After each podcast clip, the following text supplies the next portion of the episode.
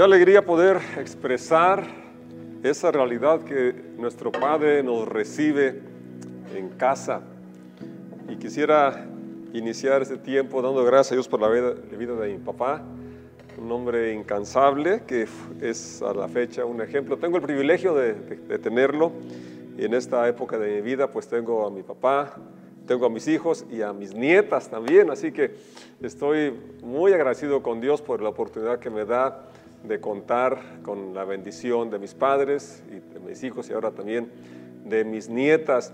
Y qué, qué- qué privilegio también, sobre todo, que tú y yo podemos decirle, Padre nuestro, al Creador, al Señor del universo, aquel que por su misericordia nos adoptó y como dice San Juan capítulo 1, verso 13, los cuales no son engendrados por carne ni voluntad de carne, sino por la voluntad de Dios. Gracias a Él por ese privilegio, es el privilegio supremo de que, que está al alcance de todos los seres humanos y que tú y yo lo disfrutamos. ¿Por qué no le damos gracias? Padre, doy gracias por ese privilegio de poder decir Padre nuestro. Gracias por hacerme tu hijo y por la herencia que me das. Gracias por la aceptación, gracias por tu amor. Gracias te doy también por mis padres y gracias por mis hijos y mis nietas y gracias por cada persona que está hoy acompañándonos en, este, en esta reunión, en esta reunión virtual, en esta sintonía, en esta haciendo iglesia en línea. Gracias porque tienes todo en tu control y estás con nosotros. En el nombre de Jesús decimos amén. Quiero compartir una porción de Romanos, Romanos capítulo 5, donde Pablo está hablando precisamente del padre de la fe, de Abraham, y nos relata cómo, eh, sobre todo el, amor de Dios para nosotros, cómo a veces pensamos que tenemos que merecerlo, tenemos que hacer ciertas cosas para poder eh, ser amados por Dios. Y Pablo en el capítulo 5 dice, cuando éramos totalmente incapaces de salvarnos, y dice, éramos, yo creo que seguimos siendo hoy incapaces, Cristo vino en el momento preciso y murió por nosotros, pecadores. Ahora bien, casi nadie se ofrecería a morir por una persona honrada, aunque tal vez alguien podría estar dispuesto a dar su vida por una persona extraordinariamente buena. Verso 8. Pero Dios mostró el gran amor que nos tiene al enviar a Cristo a morir por nosotros cuando todavía éramos pecadores. Qué grande es el amor de Dios y es, Pablo no puede, realmente es excepcional la forma como lo manifiesta, como lo plasma en este, en este versículo. Y me llama la atención cómo el amor de Dios no es algo que nos manda decir, no es algo que, envió ángeles, sino que Él mismo vino a la tierra. Él mismo es Emanuel, es decir, Dios con nosotros, la encarnación, un misterio que no alcanzamos todavía a comprender cabalmente, pero que aunque no lo comprendas puedes disfrutarlo y espero que tú lo, lo disfrutes y si no, empieces de hoy en adelante a disfrutar del amor del Padre. Dios muestra su amor, el gran amor que tiene al enviar a Cristo a morir por nosotros cuando todavía éramos pecadores. Y seguimos siendo pecadores, pecadores redimidos, y Dios nos ama porque somos sus hijos. Bien, entonces dice el verso 9, entonces, ¿cómo nos declaró justos a los ojos de Dios? No, entonces, como nos declaró justos a los ojos de Dios por la sangre de Cristo, con toda seguridad, Él nos salvará de la condenación de Dios. Pues como nuestra amistad con Dios quedó restablecida por la muerte de su Hijo cuando todavía éramos sus enemigos, con toda seguridad seremos salvos por la vida de su Hijo. Así que ahora podemos alegrarnos por nuestra nueva y maravillosa relación con Dios gracias a que nuestro Señor Jesucristo nos hizo amigos de Dios. Qué escritura tan, tan preciosa y como dice el verso 11, así que ahora podemos alegrarnos. En medio de las dificultades que estés atravesando, tu historia, no importa qué tan triste, qué tan difícil haya sido, tus experiencias anteriores. Hoy es un nuevo amanecer, es una nueva oportunidad, hoy es nueva la misericordia de Dios y hoy podemos alegrarnos gracias al amor de Dios que se está ofreciendo para cada persona, para cada uno de los que tenemos hoy vida, para cada uno de los que podemos escuchar estas palabras tan alentadoras. Un versículo bien conocido es el, que está en el Evangelio de Juan capítulo 3, verso 16. Quiero leértelo en la traducción al lenguaje actual y dice de esta forma, Dios amó tanto a la gente de este mundo que me entregó a mí, que soy su único hijo, para que todo el que cree en mí no muera, sino que tenga vida eterna.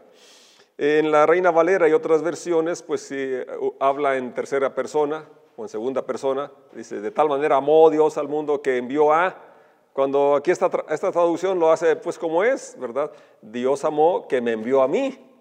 Y esto es muy, muy interesante porque aunque lo hemos eh, comprendido, lo, lo, hemos oído muchas veces, quizás no, al menos yo no, no, no alcanzo a, a comprenderlo cabalmente ese misterio tan, tan grande del amor de Dios y cómo envía a su Hijo, ¿verdad? Porque los padres que me escuchan, las madres que me escuchan sobre todo, creo que las madres son más sensibles, más, más arriesgadas por los hijos. Eh, si hay un peligro para que amenaza a nuestros hijos, no vamos a, mandar a, nuestros hijos por delante, sino que los padres salimos al, frente para enfrentar, eh, no sé, eh, quizás no estamos en donde hay fieras, pero un perro bravo quizás, o un incendio o algo, eh, no vamos a, pedir o esperar a que nuestros hijos vayan y apaguen el fuego, sino que nosotros vamos a tomar la iniciativa. Pues es, tan grande el amor de Dios, ¿verdad? Que dice que envió a... Bueno, aquí hay una, realidad teológica profunda, ¿verdad? Porque Dios eh, en Jesús es Dios manifestado en carne. Pero el asunto es que es tanto el, punto aquí que quiero enfatizar es el grado de amor de Dios como Padre que estuvo dispuesto a dar. su amor no solamente lo mandó decir, no solamente una canción, no solamente una poesía, un amanecer, flores, cosas hermosas que nos hablan de su amor, pero lo más grandioso es la vida que entrega Él al morir en la cruz por nosotros, mostrando cuán, cuán valioso eres para Él, cuánto te ama y cómo quiere que pasemos la eternidad con Él. No quiere que muramos eternamente, no quiere que nos perdamos, sino que tengamos vida, vida eterna y que la disfrutemos con Él, como ha sido la intención desde que creó al hombre. Entonces Romanos dice lo que ya hemos leído, éramos incapaces de salvarnos, somos, seguimos siendo incapaces, estamos en pie solo por la gracia, la misericordia de Dios y porque nuestro Padre nos sostiene. Eh, el mismo eh, carta de Pablo a los romanos, el verso, eh, Romanos 8, verso 32 dice, si Dios no se guardó ni a su propio Hijo, en la Reina Valera dice, no escatimó, sino que lo entregó por todos nosotros, ¿no nos dará también lo demás? ¿Cómo no nos dará también las demás cosas? Y es una declaración muy acertada y muy importante, muy necesaria que la tengamos hoy fresca, constante en nuestros corazones y sobre todo si estás atravesando situaciones difíciles como algunos la están eh, atravesando, falta de trabajo, falta de provisiones, eh, quizás falta de salud, no sé, eh, situaciones complicadas en tus relaciones intrafamiliares cualquier situación que estés atravesando, necesitamos volver nuestra atención a Dios, a nuestro Padre, y este versículo nos trae mucho ánimo, mucho aliento. Es decir, si lo más valioso que, es su Hijo, como es para los padres de nuestros hijos lo más valioso, si Él estuvo dispuesto a entregarlo, no se lo guardó, no lo escatimó, sino que estuvo dispuesto a entregarlo, ¿cómo no nos dará las demás cosas, es decir, la vida, la salud, la provisión, una buena relación intrafamiliar, eh, aquello de cual, lo cual tengas una carencia, una necesidad, Dios te lo puede dar, Dios te lo quiere dar. Y siguiendo en esta misma línea de, pensamiento, eh, Pablo está hablando de las promesas dadas para nosotros y que Abraham, llamado el padre de la fe, es a quien Dios le llama y le dice, sal de tu tierra y de tu parentela a la tierra que yo te mostraré. Y dice que salió sin saber a dónde iba. Eso es fe. Creerle a Dios, aun cuando no sabes ni a dónde vas, y que eso implica dejar seguridad, dejar comodidad, como Abraham tuvo que dejar eh, su, casa, la ciudad, su, parentela. Fue Dios muy preciso, sal de tu tierra y de tu parentela a la tierra que yo te mostraré. Y, Pablo lo, toma como ejemplo para explicar ese milagro, esa, e, e, esa gracia, esa, esa obra tan maravillosa del perdón de Dios, de la justificación declarado justo, como si no hubiésemos pecado, como si no nunca lo hubiésemos regado, como si nunca hubiésemos fallado. Esa es la declaración que Dios hace sobre nosotros y es lo que nos da paz y nos da motivos para cantar, para alegrar, alegrarnos en Él y servirle con todo nuestro corazón. Y Pablo toma el ejemplo de, Abraham diciendo, eh, capítulo 4 de la carta a los romanos, el verso 11 leímos del capítulo 5, ahora me regreso al capítulo 4 y dice el verso 16, así que la promesa, la promesa de ser justificado, de ser perdonado, la promesa de que se borran eh, los pecados, la desobediencia, lo que menciona el versículo 7 del capítulo 4. Se recibe por medio de la fe. Es un regalo inmerecido. Y vivamos o no, de acuerdo con la ley de Moisés, todos estamos seguros de recibir esta promesa si tenemos una fe como la de Abraham, quien es el Padre de todos los que creen. Este día que celebramos a nuestros padres, ya lo dije al inicio, hoy me siento muy honrado porque mi papá me enseñó a trabajar, me enseñó a ser responsable, pero la herencia más grande que me, que me ha dejado es esa fe en Dios, esa confianza en Dios, ir a la escritura como la fuente de alimento y de fe. Y la verdad que me siento muy privilegiado. Y hablando aquí de padres, padres espirituales, Abraham es el padre de la fe, dice esta porción el Padre de todos los que creen, si tenemos una fe como la de Abraham. Y es, importante notar, y esto nos, nos, alienta, ¿verdad? Que Abraham no fue perfecto. Abraham fue un hombre eh, como tú y como yo, ¿verdad? Con muchas fallas, y algunas de ellas las muestra la Biblia porque también la, Biblia habla de, la humanidad, de las personas que consideramos muy espirituales y muy consagrados, que seguían siendo humanos y que también la regaban en ocasiones. Por ejemplo, Abraham negó que, Sara era su esposa por cuidar su, pellejo, cuidar su vida. Digo que era su hermana, porque digo, si me digo que es mi esposa, me van a matar para quedarse con ella, porque estaba muy preciosa. Entonces, eh, luego también cuando, cuando Ismael, eh, es decir, cuando Agar estaba eh, tratando mal a Sara, pues la corrió con tú y su hijo Ismael. Entonces, cometió algunos errores como padre también y como esposo y como ser humano, como tú y yo seguramente también los cometemos.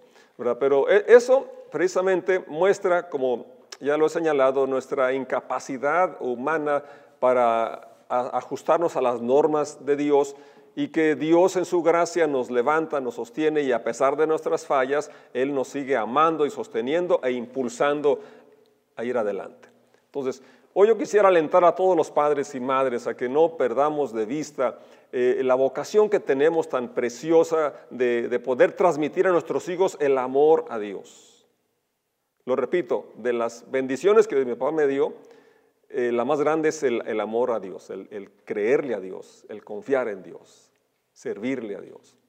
Y creo que es la herencia más grande que puedes dejar a tus hijos también, que amen a Dios, que conozcan a Dios de una forma personal y a pesar de las eh, situaciones que vivamos, porque no sabemos lo que viene, pero no, siempre hay la seguridad de que Dios, Dios está con nosotros, como estuvo con Abraham, como estuvo con mi papá, y está con mi papá, y como está contigo, como está hoy conmigo.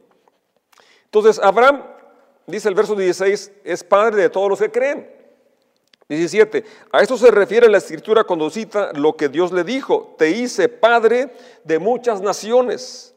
Esto sucedió porque Abraham creyó en el Dios que da vida a los muertos y crea cosas nuevas de la nada. Es al Dios al que sirvió Abraham, al Dios que sirve mi papá, al Dios que le estoy sirviendo yo y que espero que también tú le sirvas y dejes ese legado, esa herencia a tus hijas, a tus hijos también. Verso 18. Aun cuando no había motivos para tener esperanza, no había motivos. Esto realmente resalta, ¿verdad?, en, en mi lectura. Y no, dice, humanamente no había motivos para tener esperanza. Porque enseguida lo dice, Abraham siguió teniendo esperanza porque había creído que llegaría a ser el padre de muchas naciones, pues Dios le había dicho. Fíjate cómo hace hincapié en lo que Dios dice.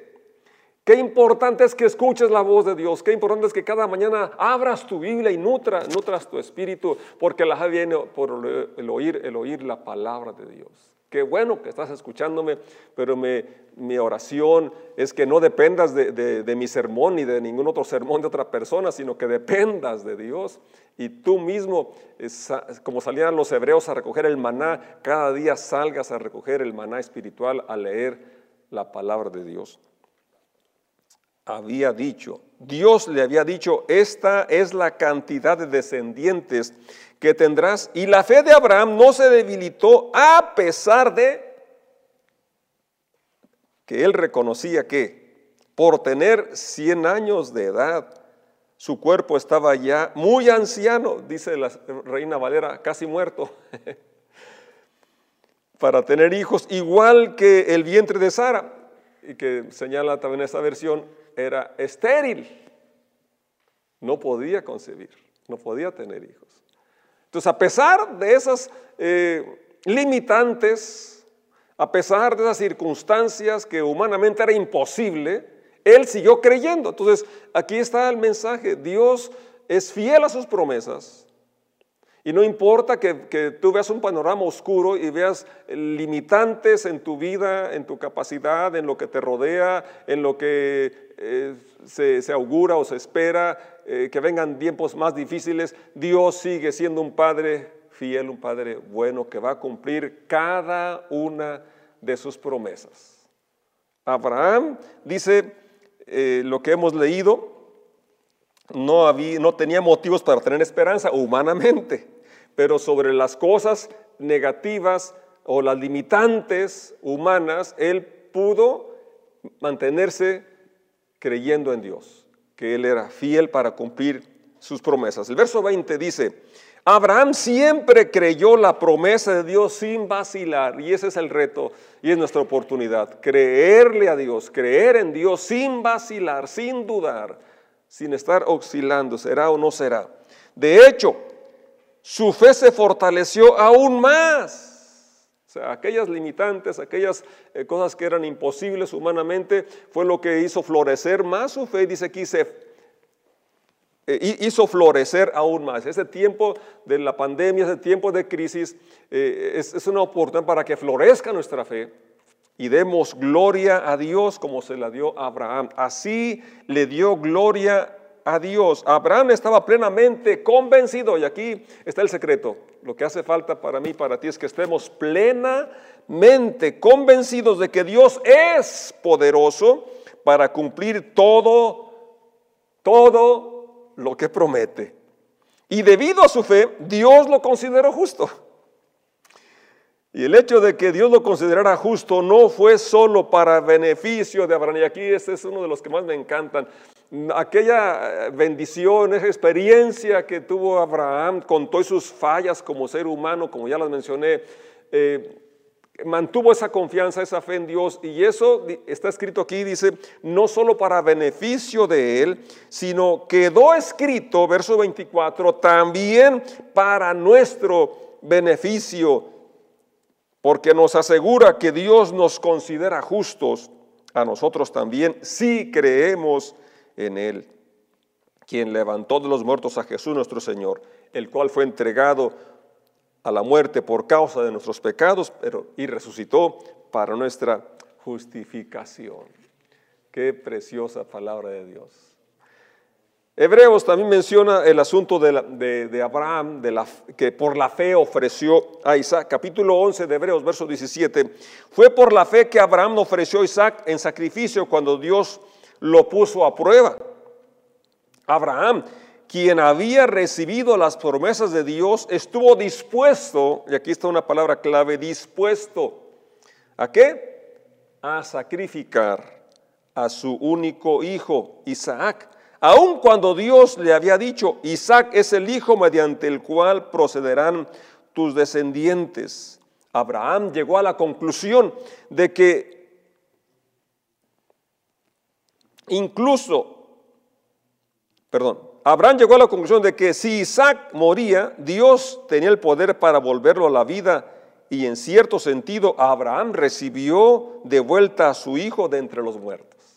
O sea, para Abraham ya había muerto, es decir, el momento que decidió creerle a Dios y saber que él tenía poder para levantarlo incluso de la, de la ceniza después de haberlo sacrificado, ¿verdad? Entonces, eso es fe, creer eh, en, la fidelidad de Dios, pero también es importante aquí, como Hebreos lo menciona, que e, esta acción e, es la que muestra la confianza plena en Dios, como al ofrecer aquello de lo cual humanamente dependíamos, Isaac significa risa, quizás aquello que te traía alegría y que era netamente humano, y, y tienes Dios te llama a ponerlo en su altar o ofrecerlo porque la fuente de vida y de alegría tiene que venir de Dios. Y aún lo, aún lo bueno cuando lo ponemos en su altar es cuando es bendecido y es el poder de la resurrección lo que nos trae satisfacción y es cuando es fructífero y es usado para su honra, para su gloria y para bendecir a más personas. Primera de Juan 4, 7 dice, queridos amigos, sigamos amándonos unos a otros porque el amor, el amor viene de Dios. Todo el que ama es hijo de Dios y conoce a Dios, pero el que no ama no conoce a Dios porque Dios es amor. Dios mostró cuánto nos ama al enviar a su Hijo al mundo para que tengamos vida eterna por medio de Él. En esto consiste el amor verdadero, no en que nosotros hayamos, hayamos amado a Dios, sino en que Él nos amó a nosotros y envió a su Hijo como sacrificio para quitar nuestros pecados. Queridos amigos, ya que Dios nos amó tanto, sin duda nosotros también debemos amarnos unos a otros. Nadie jamás ha visto a Dios, pero si nos amamos unos a otros, Dios viene a nosotros y su amor llega a la máxima expresión en nosotros. El mundo necesita ver a Dios a través del amor que tengamos como hijos de Dios. Y muy concretamente el, como padres que manifestamos ese amor de Dios. Ese amor con el cual Él ya nos ha amado que en medio de nuestras imperfecciones y limitaciones, Él sigue siendo paciente con nosotros, Él sigue levantándonos, sigue animándonos, sigue recordándonos nuestro propósito, recordándonos que Él es fiel, que Él es poderoso para cumplir cada una de sus promesas. Yo te animo a que podamos poner toda nuestra fe y nuestra confianza en Dios y le veamos obrando para nuestro bien. Tú y yo podemos dar gozo a Dios porque el Hijo sabio alegra al Padre. Juan en su tercer carta, verso 4, dice, no tengo mayor gozo que este, oír que mis hijos andan en la verdad.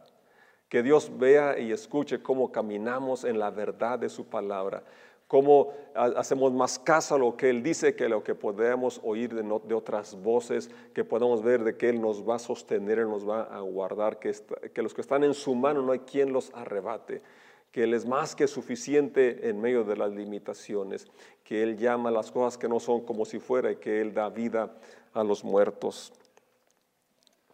Gracias a Él por su misericordia y porque hoy ya no somos huérfanos, porque el salmista escribió en el Salmo 68 que Él es padre de huérfanos y defensor de viudas, que Él hace habitar en familia a los desamparados, qué privilegios tenemos al ser hijos de Dios, tenerlo como nuestro Padre. Esto nos da identidad, sabemos que le pertenecemos a Él. San Juan capítulo 1, verso 12 dice que a los suyos vino y los suyos no lo recibieron, pero todos los que le recibieron les dio el privilegio de ser hechos hijos de Dios, a los que creen en su nombre, que ellos no son engendrados por voluntad humana, sino por la voluntad de Dios. Esto nos da identidad.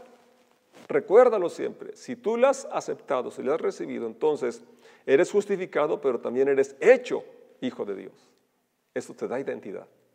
Sabes quién eres. Sabes por qué estás aquí, que tienes un propósito. Como Abraham se le dijo, te voy a bendecir para que seas bendición. Él es el Padre de la fe, es el Padre de la bendición también. En tu simiente serán benditas todas las familias de la tierra. La simiente obviamente es Cristo. En Dios tenemos la capacidad de ser, de procrear. Dios nos presta el título de padre, pero además nos da el privilegio de procrear. Es una bendición que tú y yo como padres podamos procrear.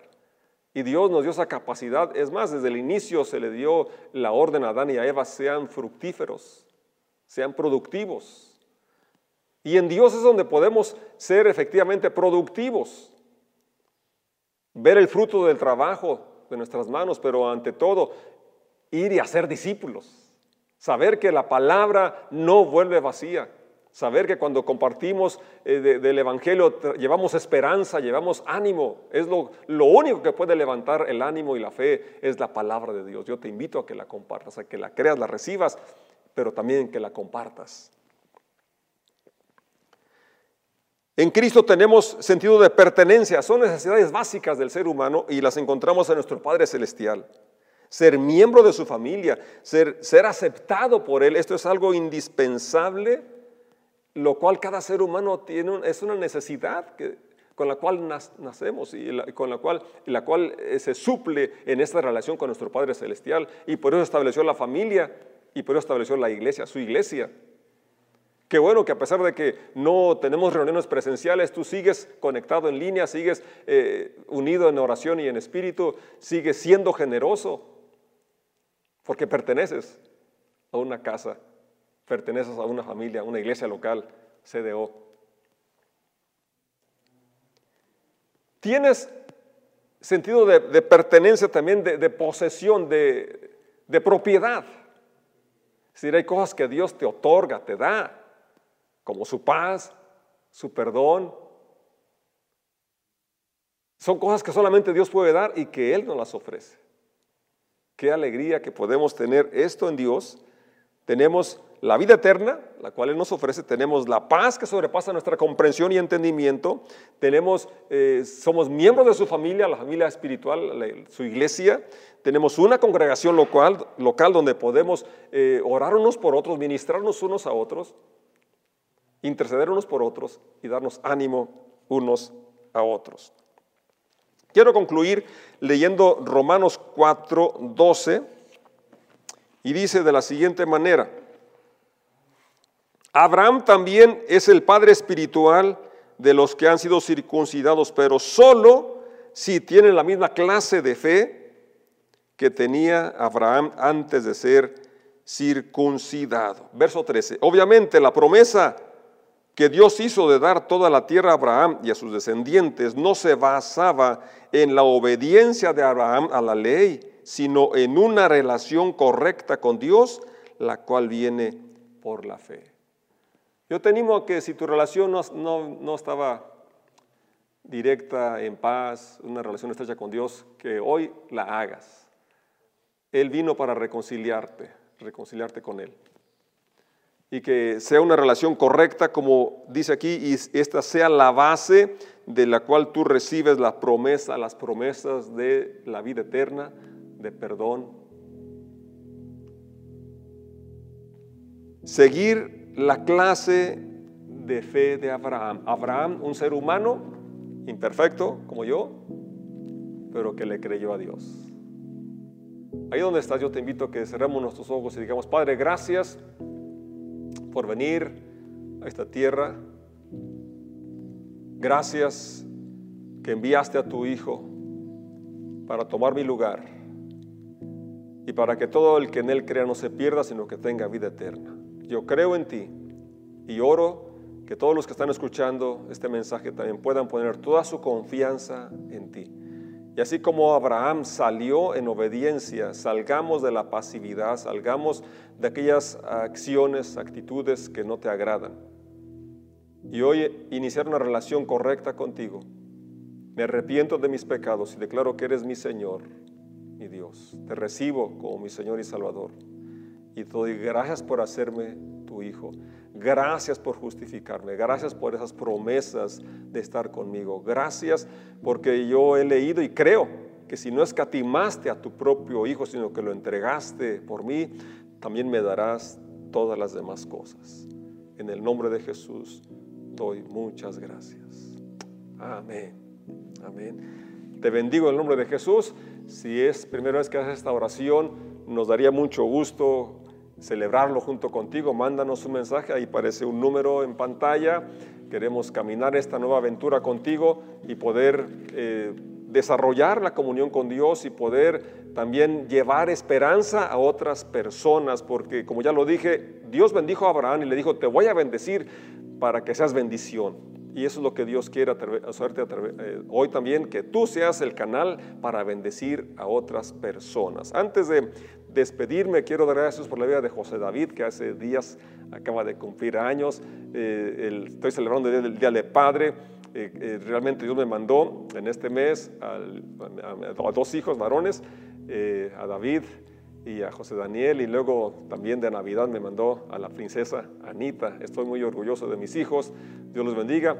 Y también junto con Emanuel damos gracias por Edwin Jacob, que también está cumpliendo años. Dios los bendiga a todos los que cumplen años en este mes de junio y que pues, eh, pues gracias a ustedes somos papás y les, amo. Te amo José David y amo a José Daniel y a Anita y a Emanuel Jacob le mando un abrazo y a todos los que en este mes cumplen años, Dios los bendiga. Y papás, ánimo, sí podemos ser inspiración para nuestros hijos.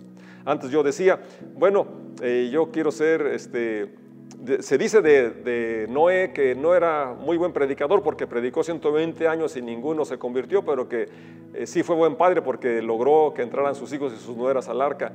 Y yo decía que era buen padre y también buen pastor porque había mucha gente en la congregación, pero me doy cuenta que no es cierto, que la verdad tengo hijos por la pura misericordia de Dios y están en Cristo también por la pura gracia de Dios y los que siguen a Cristo a través de mi ministerio también es por la pura misericordia de Dios y gracias a Él. Les amo, les mando un abrazo, Dios los bendiga.